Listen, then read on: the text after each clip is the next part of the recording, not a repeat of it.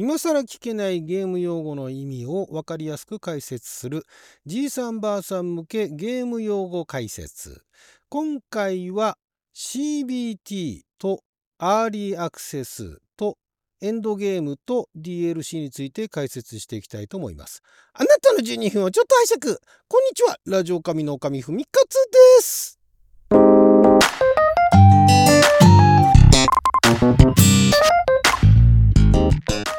はいということでですね、えー、今回はゲームがリリースされる発売される前から発売された後までの過程で、えーまあ、よく目にする言葉ですね。ゲーム用語を解説していきたいと思いますがまず CBT ですね。CBT というのはクローズドベータテストの略でございます、えーまあ、これは直訳すると一部限定の人向けに、えー、ベータ版のテストをする。ベータ版というのは正式発売版正式公式版の発売される前に、えー、ベータ版、まあ、だからそうですねベータ。なんて言えばいいんですかね、えー、試作品って言えばいいんですかね。試作版だとか、まあ、その前にアルファ版っていうのもあったりするんですけれども、まあ、アルファ版っていうのはゲームが開発されてある程度の形になったものですね。で、えーまあ、まだだからあ一応ゲームはプレイできるんだけれども、えー、正式リリースいわゆるあの正式に発売されるゲームよりかはまだ荒い状況と。それがある程度ブラッシュアップされて、えー、洗練されてでもう少しあの正式版公式版に近づいてきたあ状況が、まあ、ベータ版と。でそのクローズドベータテストっていうのが、まあ、主にそのネットでプレイできるゲームであったりだとかネットからダウンロードできるゲーム。でよくある。あとまあスマートフォンなんかでもありますよね。いつ頃からあったのかっていうところまで覚えてないんですがまあだから要は要はその正式製品版になる前に、え、まああのクローズドから限られた人たちに遊んでもらってで、それのそこで出てきたそこで見つかったバグだったりだとかあとはそのプレイヤーに感想を聞いてねでもっとこうしてほしいだとかああしてほしいだとかっていう意見を聞いたりだとかするそのまあ、機会だったりするんですね。でこれがその CBT やる理由っていうのがいろいろあるんですけれども例えば大人数でそのオンラインで何かプレーをすると言った時にそのゲームのその開発メンバーだとか、まあ、その開発で、えー、採用したそのテスター、ね、そのゲームをテストする人たちだけでは、えー、再現ができないと。実際もっと大勢の人数がプレイした時に果たしてこのゲームはちゃんとプレイできるんだどうかとというテストも兼ねてたりするんですね、まあ、そういうゲームばっかりではないんですが、まあ、主にだからその大人数でプレイをするゲームなんかはそういう CBT がよくあったりしますね。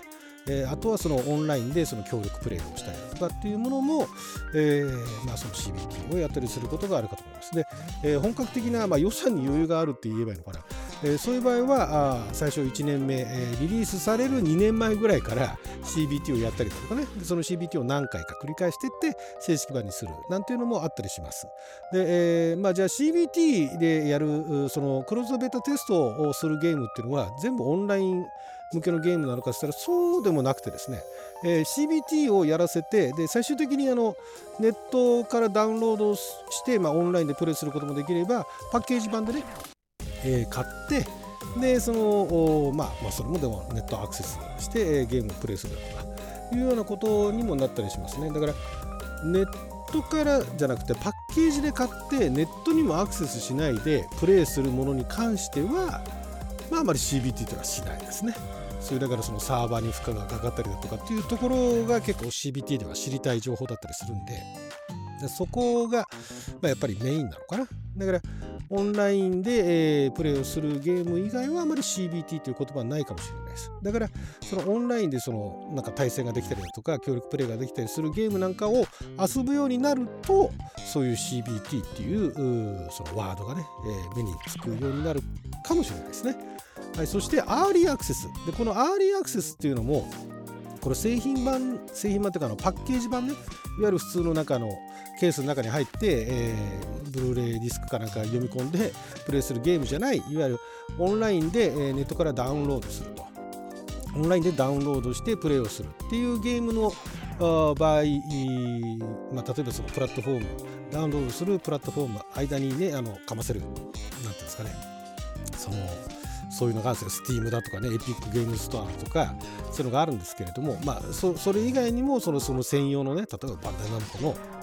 そういうランチャーっつってね、えー、そういうソフトがあったりだとかでそういうところで、えーまあ、アーリーアクセスとまあ、バンダイナムコ の方でアーリーアクセスってあんまりなかったと思うんですけども、まあ、主によく見るのは Steam だとか、エピックゲームストアだとかで、えー、プレイができる。ダウンロードして、えー、ダウンロード購入してプレイができる。主に PC ゲームですよね。パソコンゲームなんかで、えー、よくあるのが、そのアーリーアクセスというものであって、えー、お金払って、まあ、あの無料のゲームもありますけれども、お金払ってゲームをプレイするんだけれども、まだその後その正式版、いわゆるその最終的にこういうゲームになると。いうその前段階からもうあのプレーができるようにすると。例えばだから、えー、全部でステージが20ステージあるようなあゲーム。最終的には20ステージなんだけども最初の5ステージの段階からもう遊んでもらおうということで、えー、アーリーアクセスにするですとかね。あとはあらかたもう開発は終わってんだけれどもまだいろんな追加要素があるんだけれどももうこのタイミングで、えー、プレイしてもらって楽しんでもらうというところでアーリーアクセスにしたりですとかあとは CBT とはまたちょっと違った意味でそのまあプレイしてあのバグが見つかったらまだ全部あのバグフィックスバグを見つけて見つけきってはいないんだけれども、まあ、とりあえずある程度形ができたんで、えー、リリースをして販売をしてでそこで遊んでもらってそこの間に見つけたバグをフィックスしていくことである程度のバグが全部フィックスできたら製品製品版として正式版としてリリースをすると。その前の段階でアーリーアクセス早期アクセスというのがあったりするんですね。だからまあ、えー、アーリーアクセスだとその正式版と何が違うのかといったら、まあ、正式版は、えー、最終的にそのもともと作ろうと思っていたゲームの完成版っていうのがまあ正式版ですよね。でアーリーアクセスはそこに至るまでのでもプレイはできると。いう状況なんですね。で、このアーリーアクセスっていうのが、これがね、その開発してるところによっていろいろあの、短かったり長かったりするんですね。もう長いところだと、もう5、6年アーリーアクセス状態だったりとかね、まだ正式版じゃないんだみたいなゲームもざらにあります。えー、それであの正式版になってから大ヒットしたゲームなんていうのもあります。だから、まあ、アーリーアクセス版、だからその正式版になってから値段が変わるっていうのもあれば、アーリーアクセス版の頃から値段が変わらないっていうのもあるんですけれども、アーリーアクセス版っていうのは、ゲームそのもの自体が面白そうだから、まあ、とりあえず買うと。なんだけれども、まだそこからいろいろ変わるあるいは追加される可能性はありますよと。なんだったらあのセーブデータがあの消えることもありますよと。それでもねあのよければ楽しんでくださいっていうのがアーリーアクセス版なんですね。だからまあそこもねあのいろいろゲームをやっていくと特にあの PC でゲームをやっていくとまあ、いろんなゲームがねもう本当にあの毎月のようにたくさんのゲームがリリースされるんですけれどもその中でだんだんまああのプレイしていくと自分にはこういうゲームがあってあるいは自分はこういうゲームが好きだなんていうのが分かってくるんでそうすると全然名の知らないあの開発デベロッパーであってもあこれ面白そうだなとそのあのあのプロモーションのねあのビデオとか映像とか見てあこれ面白そうだなと思ってで、えー、じゃあまああの買ってみるかってえー、買うっていうようなこともあるんででそれがまあアーリーアクセスだった場合は、えー、まあその後もまだあの変わる可能性もあるしまだ今の状態だったらバグもたくさんあるかもしれない。あとはあの日本人向けだとよくあるのがアーリーアクセス版は日本語対応してませんと。で、正式版だったら日本語対応すると。で、それはアーリーアクセスの段階で日本からのアクセスが結構あったりすると、あ、じゃあこれ日本語もやろうかなみたいな感じで、えー、日本語版も出たりすると。いうようなことになったりするんですよね。だからまあそういうのがアーリーアクセス版として、えー、ありますと。それがまあ早期アクセスって書いてあることもありますけれども、えー、そういうのがまあそういうあのゲームのプラットフォーム、販売プラットフォームの Steam だとか Epic ゲームストアなんかでは見かけることがあります。それはそういうゲームですと。そしてエンドゲーム。え実際ゲームをプレイしてエンドゲームってもともとエンドゲームっていうのはあのアベンジャーエンドゲームなんかもありますけれどもゲームの終盤のことを言ってたんですよねチェスなんかで、えー、そこら辺で使われてたのかなエンドゲームって言葉はもうゲームの終盤大詰めというところが、まあ、エンドゲームだったんですがこのビデオゲームでの PC だとかコンソールのゲームでのいうところのエンドゲームっていうのは、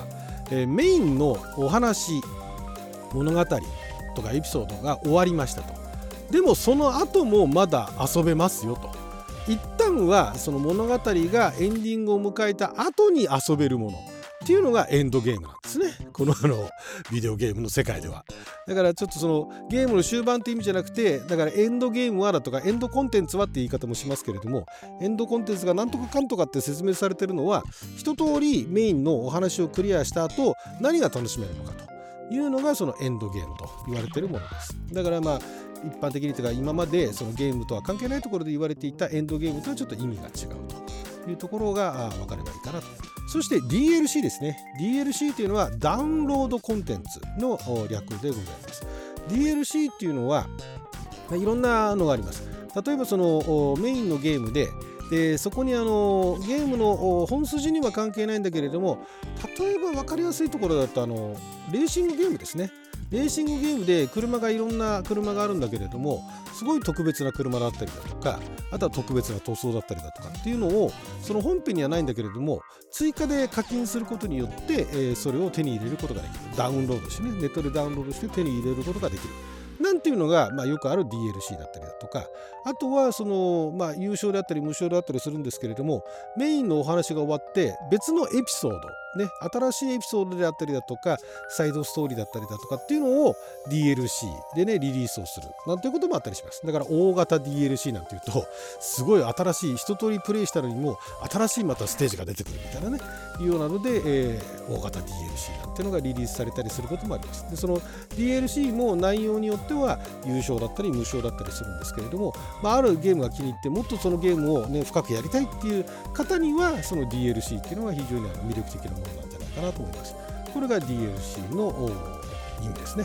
ということです。はい、ということで12分間の貴重なお時間いただきありがとうございました。それじゃあまた。